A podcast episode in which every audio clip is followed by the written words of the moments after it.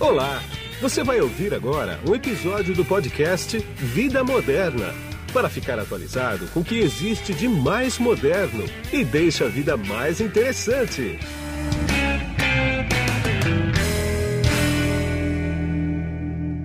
Bom, quem está na ponta da conexão aqui comigo agora, através do GoToMeeting da LogMeIn, é a doutora Rosália Padovani, que ela é endocrinologista. Tudo bem, doutora Rosália? Olá, tudo bem, Guido? Tudo jóia, graças a Deus. Estamos aqui, né, na quarentena. Pois é, estamos todos de quarentena. Eu chamei essa entrevista, esse podcast com você aqui pelo seguinte: nós vamos ter um papo aqui sobre tiroide. A primeira pergunta é clássica, você deve estar cansada de responder. O que é a tiroide e qual que é a importância dela, qual que é a função dela no organismo? Bom, a tireoide ela é uma glândula, né, em formato de borboleta, que é localizada na região anterior do pescoço, bem embaixo da cartilagem cricoide, no homem conhecido como pomo de Adão.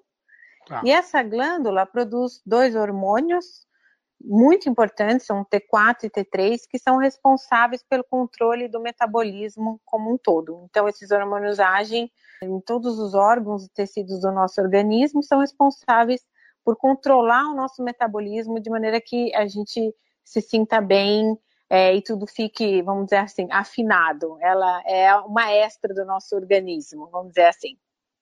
Entendi. Agora, muito se fala de nódulo na tiroide, né? Eu conheço bastante gente que toma remédio para tiroide, inclusive, a gente vai abordar sobre isso mais para frente.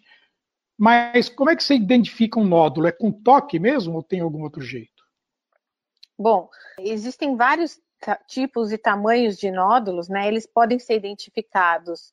A visualização, então o paciente está na frente do espelho, ele percebe alguma nodulação, alguma coisa diferente na região cervical, né? Então, já que a tireoide é uma glândula bem anterior, é, é, muito fácil visualizar quando tem alguma coisa de, de, errada com ela em termos de tamanho, em termos de nódulo, alguma massa assim.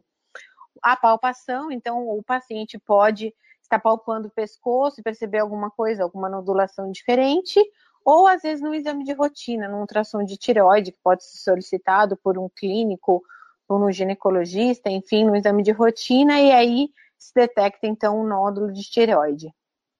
Tá. A gente vai falar sobre câncer de tireoide, né? Mas antes disso, eu quero entrar no assunto do momento, que é o seguinte: uma tireoide não saudável, né, com nódulo, é um fator de risco para a Covid-19? Então, Guido, aí a gente, eu acho que é importante a gente enfatizar que os problemas de tireoide, eles hum. podem ser divididos em distúrbios onde existe alteração de função tiroidiana, ou seja, tá. ou seja a maquinaria da célula que está com problema. Então, tá. aí a gente tem o hipotiroidismo, que a célula funciona menos do que deveria, produz menos hormônio do que deveria, e o hipertiroidismo, onde existe um excesso de produção hormonal. Então, tá. nesses casos, quando o paciente tem hipertiroidismo ou hipotiroidismo e a doença está descompensada, ou seja, o paciente não está tratando corretamente, o paciente hum. está instável, está com sintomas, está com sinais e sintomas da doença, então existe um maior risco dele ter complicações do Covid-19. Ou seja, ele Entendi. vai ter dois problemas, a infecção pelo Covid em cima de um outro problema que não está compensado. Entendi. O paciente que tem a doença, tem o distúrbio de função tiroidiana, mas está compensado, está em uso de medicação, está tratando direitinho, esse hum. paciente não tem maior risco de ter e nem de ter complicações da doença. Então, isso são distúrbios de função da tireoide. Existem tá. os nódulos, que são alterações estruturais da glândula tiroidiana, né? Eles Sim. podem ser benignos, podem ser malignos, então nódulos benignos, de forma alguma, implicam em risco maior de ter tá. Covid ou de ter complicação, né? Tá. E, por, e nódulos malignos, que são os, os cânceres de tireoide, na grande maioria das vezes, tem um bom prognóstico. Os pacientes normalmente são de baixo risco e risco médio, e aí, tá. nesse caso, também não teria muitas implicações em relação ao Covid. O grande problema nesse caso são os pacientes que têm câncer de tireoide, e, tá. e estão com a doença é, em atividade em, em progressão, com a doença em evolução, tem focos metastáticos no pulmão, em osso, então estão com a doença ativa, evoluindo, e aí sim, esse paciente tem, às vezes, em uso de inibidor tirosina quinase, que é uma medicação específica para tratamento tá. de doença mais avançada. Então, esses pacientes em específico, sim, têm maior risco de complicação do COVID. Entendi. Mas antes da gente entrar no câncer, você me deu um gancho aí, que é o seguinte.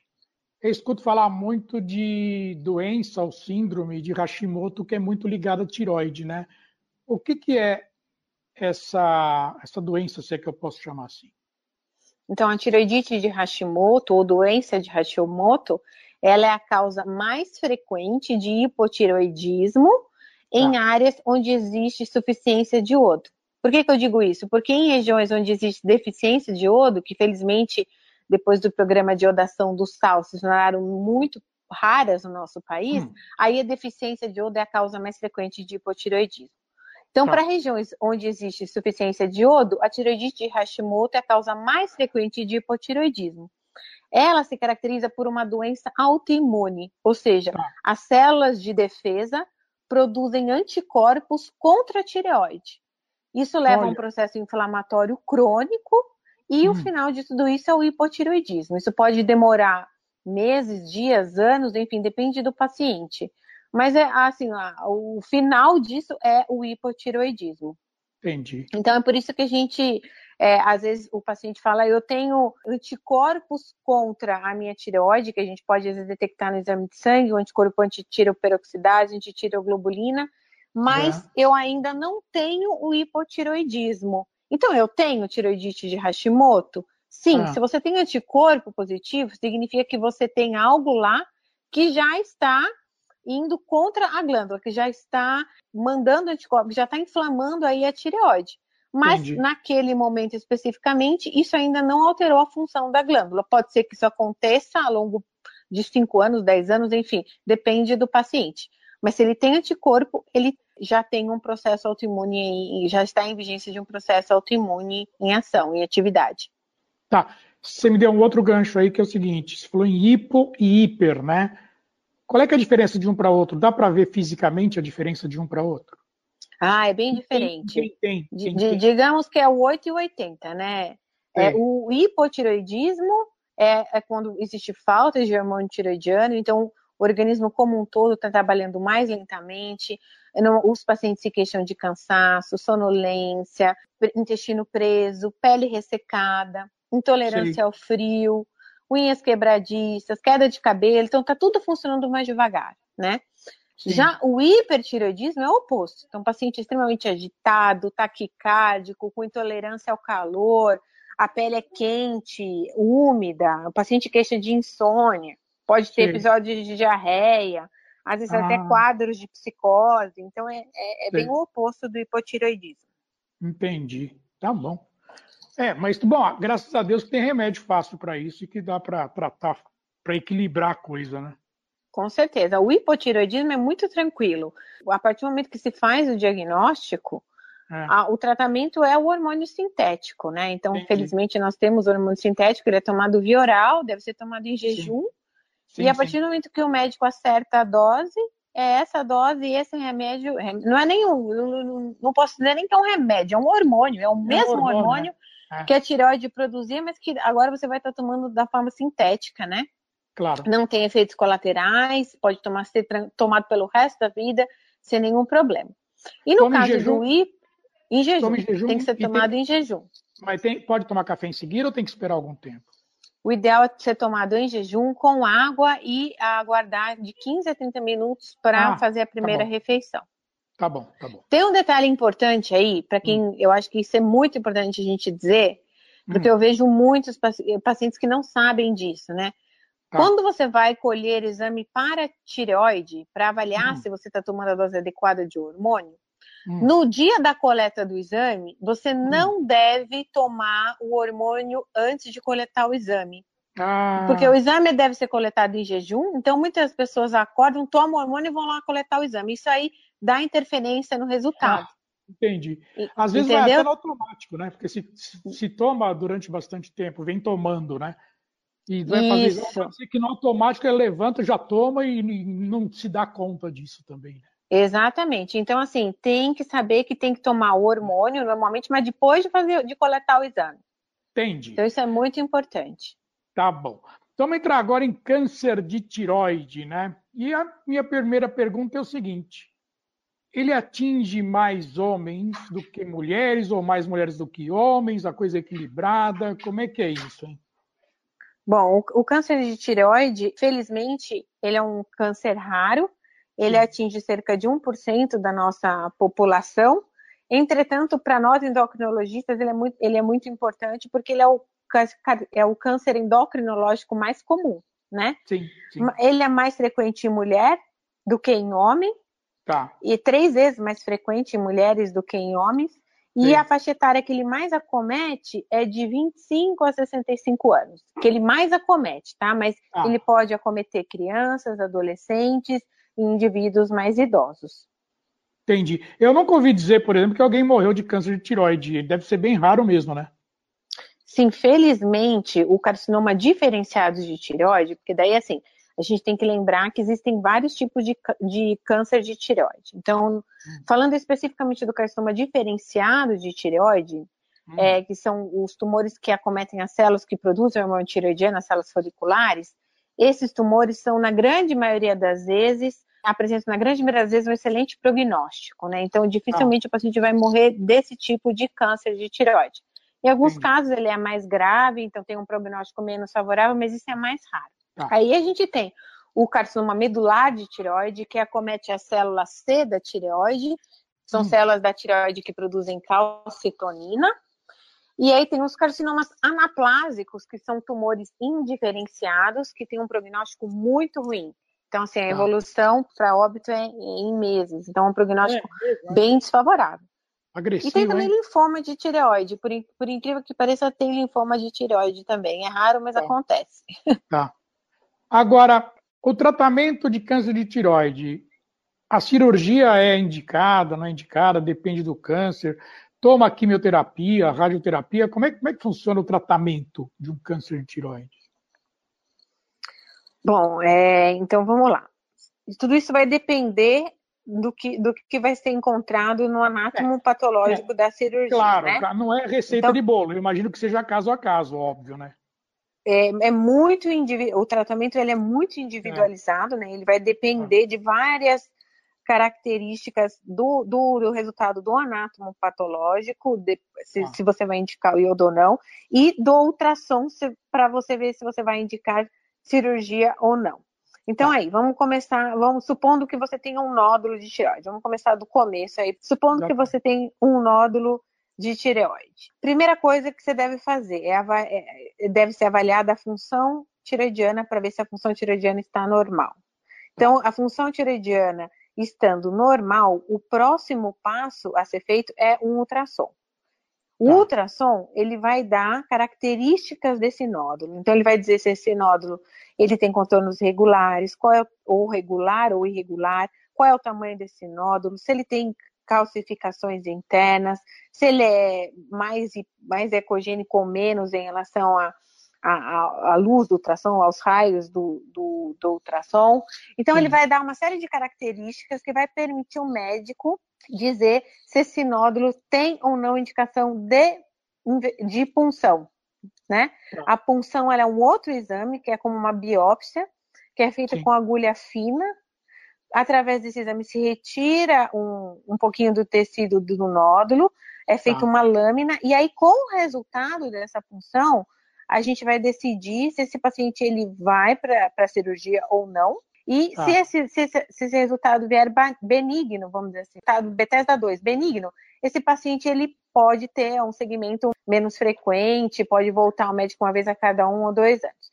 Então, o resultado desta punção, ele pode ir desde não satisfatório, ou seja, o médico não pegou células em quantidade suficiente para avaliar, o paciente tem que repetir. Ele pode ser benigno, o paciente pode ficar tranquilo, voltar no médico depois de um ou dois anos, ou se ele observar um crescimento aí desse nódulo. Tá. Ele pode vir maligno e ele pode vir suspeito. Tá. No caso de maligno, na grande maioria das vezes é indicada a cirurgia. Por que, que eu digo na grande maioria das vezes? porque hoje já existe a possibilidade de você optar, junto com o paciente, se for decisão é, tanto do médico quanto do paciente, de seguir nódulos tiroidianos malignos, que têm tamanho menor do que um centímetro, desde tá. que eles tenham características que permitam você fazer segmento, localização, não tenha nenhum sinal de invasão, enfim, tem alguns critérios que a gente tem que avaliar.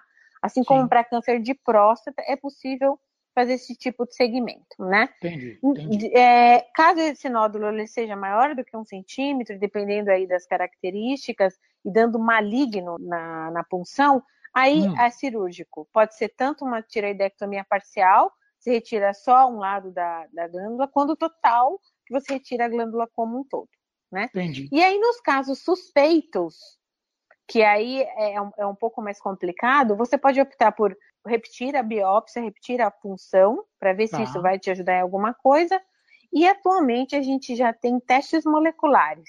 São alguns exames que são feitos para avaliação de mutações, de expressão de microRNA, enfim, para avaliar qual é a chance desse nódulo dele, dele ser maligno, vamos dizer assim. Entendi. E aí o médico pode tá, pedir esse tipo de exame para decidir se ele vai encaminhar para cirurgia ou se ele vai optar por acompanhamento. Entendi. Aí, feito então a cirurgia, vai depender do que vem no anátomo patológico para o médico decidir se o paciente vai precisar de iodoterapia ou tá. não. Então, não, não, existe quimioterapia. Na verdade, não é que não existe, até existe, mas assim, os resultados são tão ruins, né? Que a gente não costuma fazer. Para câncer de tireoide, o tratamento é iodoterapia, é, que é feito com, com iodo radioativo, né? É, é ah. bioral, é importante dizer isso. Ah, é, um, oral. É, um, tá. é oral. Não faz cair cabelo, não tem efeitos colaterais, assim, do ponto de vista do paciente ficar imunossuprimido, nada disso. Ele é tá. é, é, um tratamento muito tranquilo. Entendi. É chato porque ele requer uma dieta pobre em iodo e ele é necessário que o paciente fique durante um período sem o hormônio tiroidiano Tá. Ou que ele tome uma injeçãozinha de TSH recombinante para que o TSH fique bem alto na hora que você vai fazer a administração do iodo radioativo. Né? Então ele é um pouco chato. Porém, Quer ele dizer... não oferece riscos maiores para o paciente, não. Entendi. Quer dizer, e... sal nem pensar, né? Nesse, nessa dieta pobre em iodo, de jeito nenhum. A gente recomenda o sal sem iodo, né? Tá. E algumas restrições alimentares. Tá bom. Tudo bem, o tratamento é tranquilão. Agora, você falou uma coisa aí que quem está ouvindo deve estar tá com isso na cabeça, que é o seguinte: para fazer essa punção, dói, não dói? A agulha é agressiva, não é? Ela é fininha, é grossa? Como é que é? A agulha é bem fina, por isso que é uma, chama punção com agulha fina. É, tá. Então, o médico ele nem faz anestesia, porque a picada da anestesia seria a, a mesma dor da, da, da, da punção em si. Então, aí o, o paciente sentiria duas picadas, enquanto ele pode sentir só uma, né? Então, Sim. normalmente ela é guiada por ultrassom, o paciente vai ah. até o laboratório, não precisa ir no hospital, é no laboratório, é, é, o laboratório é feito com o radiologista, que vai então localizar o nódulo com ultrassom e vai colocar essa agulhinha e retirando o material, ele já faz a lâmina e vê se o material retirado é, foi suficiente ou não. Na grande maioria das vezes ele já consegue dizer isso no momento ali da, da coleta do material e algumas vezes depois de um resultado ele percebe que não foi suficiente, então o paciente acaba tendo que fazer outra vez o exame. Mas é um exame muito tranquilo de ser feito. Que bom. Escuta, existe algum estudo, geralmente do governo ou de mesmo instituições particulares, do número de brasileiros que sofrem com esse câncer de tiroide aproximadamente, ou esse dado não é coletado aqui no Brasil? Bom, vamos lá então. Então, eu vou me basear no, no, nos dados do INCA, que é o Instituto Nacional de Câncer. Então, só para tá. vocês terem uma ideia, é, o INCA, ele, ele sugere que no triênio de 2020 a 2022, serão hum. cerca de 625 mil casos novos de câncer no geral, tá? tá? Tá. O câncer de tireoide, conforme eu falei, ele é um tipo de câncer mais raro, ele acomete 1% da população. E, e o que, que a gente tem de estatística em relação ao câncer de tireoide? ainda pelo INCA, né, para 2020, a estimativa de novos casos são 13.780 casos novos de câncer de tireoide, sendo ah. em torno de 1.800 em homens e 11.900 e pouco em mulheres. Tá. É, conforme eu falei, ele é mais frequente em mulheres mesmo, né? Sim, e sim. número de mortes é em torno de 750, sendo hum. 230 e pouquinho em homens e aproximadamente 500 em mulheres, baseado em, nos dados de 2015. Entendi. Tá bom. Para a gente encerrar agora, todo câncer deve ter um, seus perigos peculiares, né? Você tem como me dizer quais são os perigos do câncer de tiroide, por exemplo? Você diz perigo em termos de ah, o, os riscos? que... é, é, riscos, vamos supor, a, a pessoa não, não cuida como tem que cuidar, ele pode gerar metástase, ele pode Sim, ficar localizado, quer dizer, como é que é? Sim, é, o, câncer de, o câncer de tireoide ele tem um, um, prognóstico muito favorável desde que ele seja tratado corretamente, desde que o tá. paciente tá. procure o um médico, desde que ele faça o tratamento correto, desde que ele faça cirurgia se for necessário, desde que ele faça iodo se for necessário, porque ele pode evoluir para formas mais graves se ele não for tratado corretamente. Então, é mais difícil que isso aconteça, mas frisando aí, desde que o paciente faça o tratamento claro. adequadamente. Exatamente. Mas se o paciente não, não fizer o tratamento, ele pode evoluir sim para formas mais graves, pode dar metástase é, para pulmão, para osso, para cérebro, para fígado, assim, pode sim. realmente evoluir para formas mais graves. E aí o paciente é, pode até evoluir a óbito em função da evolução da doença. É, estrago Mas, é grande. É, exatamente. Então, assim, é, é, o prognóstico, de novo, ele é favorável desde que o paciente faça o tratamento, né? Tome os cuidados necessários. Entendi. Tá ok, então, doutora Rosália. Muito obrigado por seu tempo, muito obrigado por sua entrevista aqui. Foi bastante esclarecedora. Imagina. E a gente vai voltar a falar mais para frente um pouco para atualizar sempre o público sobre a tiroide e suas consequências e funções no organismo. Muito obrigado, viu? Imagina, obrigada a você, viu? Foi um prazer. E eu sou Guido Orlando Júnior, diretor de conteúdo do portal Vida Moderna. Tchau. Você acabou de ouvir um episódio do podcast Vida Moderna Assine grátis nos apps Spotify, iTunes, Deezer, Tuning, Google Podcast e Android Podcast.